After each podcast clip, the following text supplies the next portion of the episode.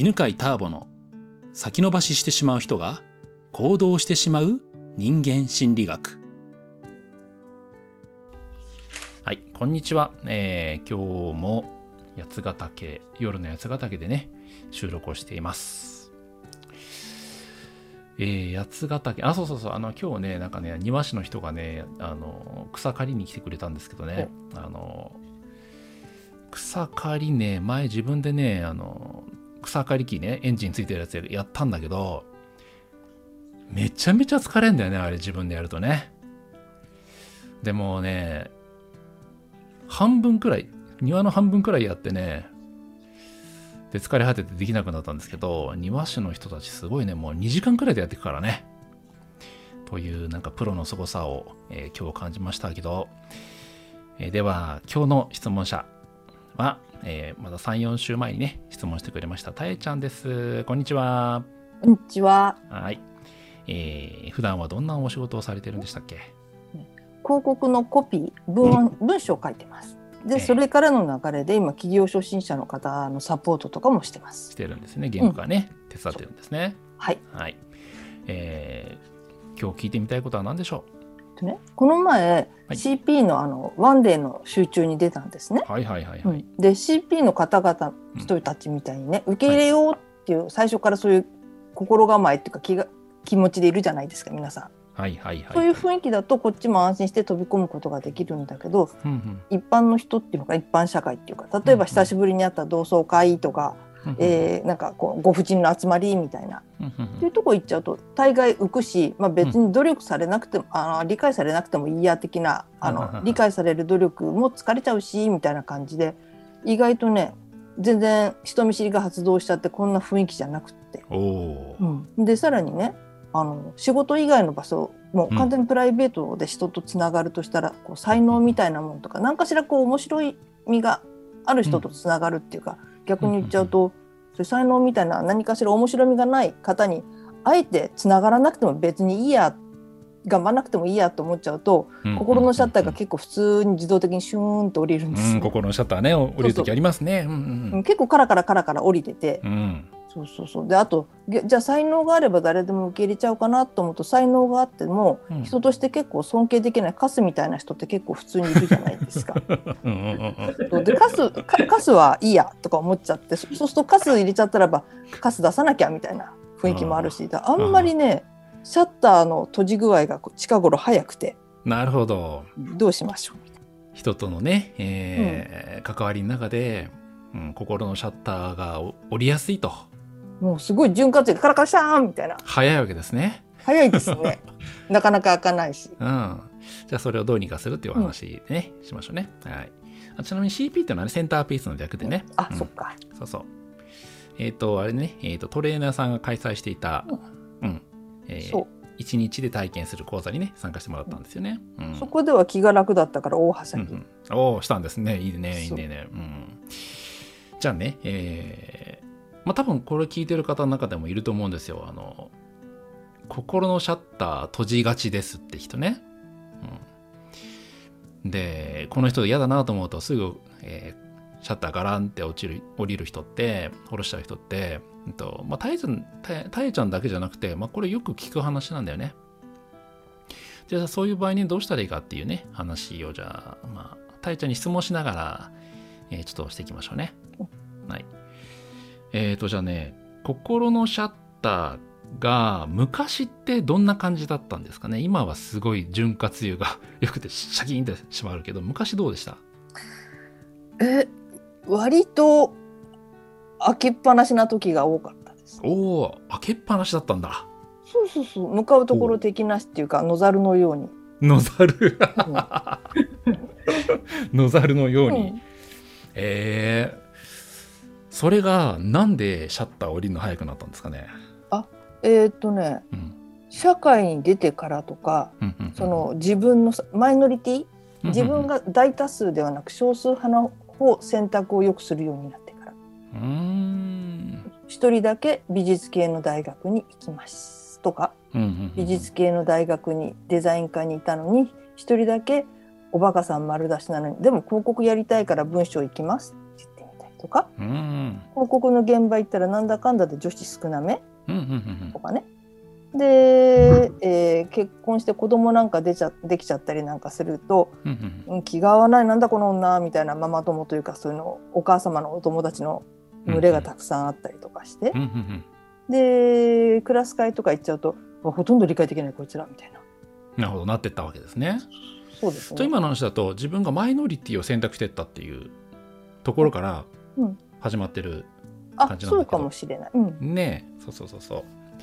これねあの人間心理でね、うんと、私はマイノリティだっていう自覚をすればするほど自分は人と違うっていうえー、相違点を見つけていくことになるので、うんうん。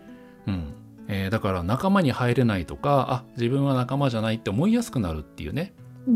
まあ、そういうこう心理法則があるんだよね。うん、うん、だからまあマイノリティを自分はマイノリティを選択していったっていうところから、まあ、始まるのは普通かなと思う。うん、うん、あよかった。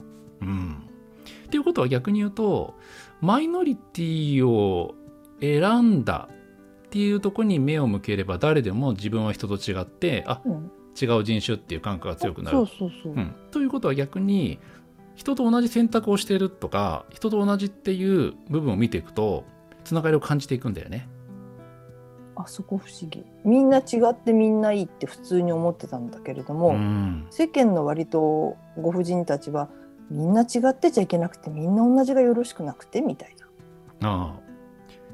ね、で、うん、今ね何の話してるかというと、うん、ほらシャッターを下ろしちゃうたえちゃんの話をしてるわけね。あそっか、うん、で区別をしたらよくて周りの人はどういう目で見るかはちょっと置いといて、うん、で自分の捉え方感じ方変えましょうか。うん。で、えーまあ、この短い時間でね全て解決するわけじゃないけど、まあ、ちょっとでもヒントになればと思うんで。はい。うん、じゃあ、えー、自分の捉え方として最初にね自分はマイノリティだから人と違うっていうのがどんどん強くなってったんだよね。うん、だそれをちょっとちっちゃくしたら、えー、最初の意識として自分は同じっていう感覚が芽生えるんで、うん。うん。たえちゃんの振る舞いもちょっと変わってくるんだよね。で、じゃあ過去に遡ってね、えー、見ましょうね。そのじゃあ最初のさっきの話だと美術系を選んだっていうところがスタートしてって言ってたんで、うん、じゃあ私は美術系を選んだけどでもみんなと同じところは何でしょう？現役で受かった？おおいいね。素晴らしい。現役で受かった人たくさんいるなと思ってくださいね。うん想像できました？はい。うんいいねいいね。じゃあ次。えー、っとその先行したのは何でしたっけ？デザイン？デザインを選んだけど自分は何選んだんでしたっけ？あ広告の文章の方。文章の方、うんうん、じゃあ同じように、えーと、学部とか、えー、学んだことはの中でその中でも、えーと、自分の興味を持って自分の専門やってみたいことを選んだ人って世の中にいるなって想像できます？できます。ああいいねじゃあ私と同じように自分の興味を選んだ人たちたくさんいるわって想像してみてくださいね。うん、まあまあ。うん、うん、いいね、いいね。じゃあ次、もう一個くらいやろうかな。うん、自分がマイノリティって感じたのが、なんだっけ？えっ、ー、と、会社に入った広告代理店？ああ、こそうです。広告の現場、あ、でももっと強く感じたのは、あの、うん、ママ友？あ、ママ友ね。そうそうそう。ああ子供絡みのお母さんのつながり。ああなるほど。じゃあそれはね、その最後の、なんていうのかな、うんと、あ、違うって思ったところなんで、もう一個手前でいきましょうか。うん。うん、その前で、うん、じゃあ広告屋さん入って女子の現場がククリエイティブがすごい少なかった少なかったいいですねじゃあ同じように世の中で男性でも女性でもいいです、えーと、入ったらあれ？異性が多いじゃんってで体験している人っていっぱいいるなって想像できます？できます。ああ、いいですね。うん。じゃあ深呼吸してもらって。ああ。で、ちょっと世の中考えてみてね。あ私と同じような体験ししてしている人ってたくさんいる感じがしますか？します。ああ、素晴らしい。早いね、たえちゃん。あの想像力があの強いんだね。なの、うん、うん。だからあのクリエイターとかねあのコピーライティングができると思うんだけど、うん、じゃあ今度、えー、ママ友を想像しましょうか世の中のでいきましょうか、はいうん、世の中のお母さんたち、うん、自分と同じような人たちって、えー、数値化しようかな、えー、今までは、うん、何パーセントくらいいると思いました？あ私みたいなパターンのママ、うん、そうそうそうそう。私と同じタイプは何何パーセントいるいる感じがしてました？3%ぐらい、うん、でじゃあ今は何パーセントくらいいるになります？5%ぐらい。素晴らしい。2%増えました3%が、えー、5%になるってことは結構な2%増えたおめでとうございます。ありがとうございます、うん、こういうふうにねうんと少しずつあ結局私と同じだっていう感覚をつけていくとそもそも例えばね、えー、センターピースってじゃあにお手伝いに来てるねトレーナーさんって何やってるかというとこういうことをねずっとやっていくんですよ。うん。うん、そうするとねたえちゃんが来て何話しても結局たえちゃんって私と同じだよなって。違うとこはもちろんあるけれど同じところがほとんどだっていう感覚で相手と接することができるから。すご、うん、だから相手のいい反応が出てくるの。うん、うん。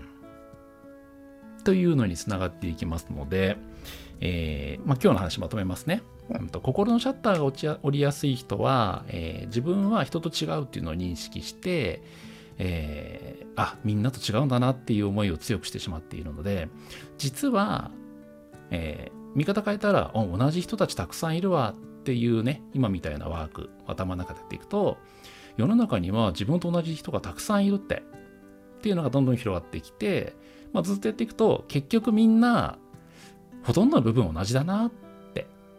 でそうするとあ言ってることが違ったりとかね仕事が違ったりとかねあのしても根のところは同じだよなっていう感覚で人と接することができるので、まあ、よかったらやってみてくださいね。はい、はい。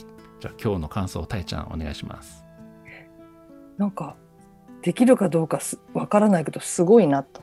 で、嫌いなのが多分話を聞いてて、そう。同調圧力みたいなのが嫌いなんだなって。揃えましょうって言われる雰囲気が嫌だったんだなって。気がついて、うん、素晴らしい。あのそう。あの同じところを見つけてくれてあ私と一緒なんだって思ったらほっといてくださいみたいな。そ揃えてって言わない気配出さないでっていうのがあそこがイラッとしてたんだなあいいですね、うん、素晴らしい。いいとこに続きましたね同じように同調圧力が嫌いな人世の中にたくさんいるだろうね。そうそういると思う。でもそういう人は多分発信しないのかな？なんだろう、うん、きっといますよ。きっといるなっていう感覚を育っていくとこの人こういうこと言ってる人もきっと同調圧力嫌いなんだろうなっていう思う日が来る来るかもしれないね。もしかしてそこでイラッとしてて私にそういうことしてって思っちゃってるから、うん、ねみたいな。そう。そうそうそういろんなね気づきあるかもしれませんね。うん、はいじゃあ今日はこんなところで、ありがとうございます、はい、ありがとうございます。この番組は犬飼ターボナビゲーター竹岡由伸でお送りしました。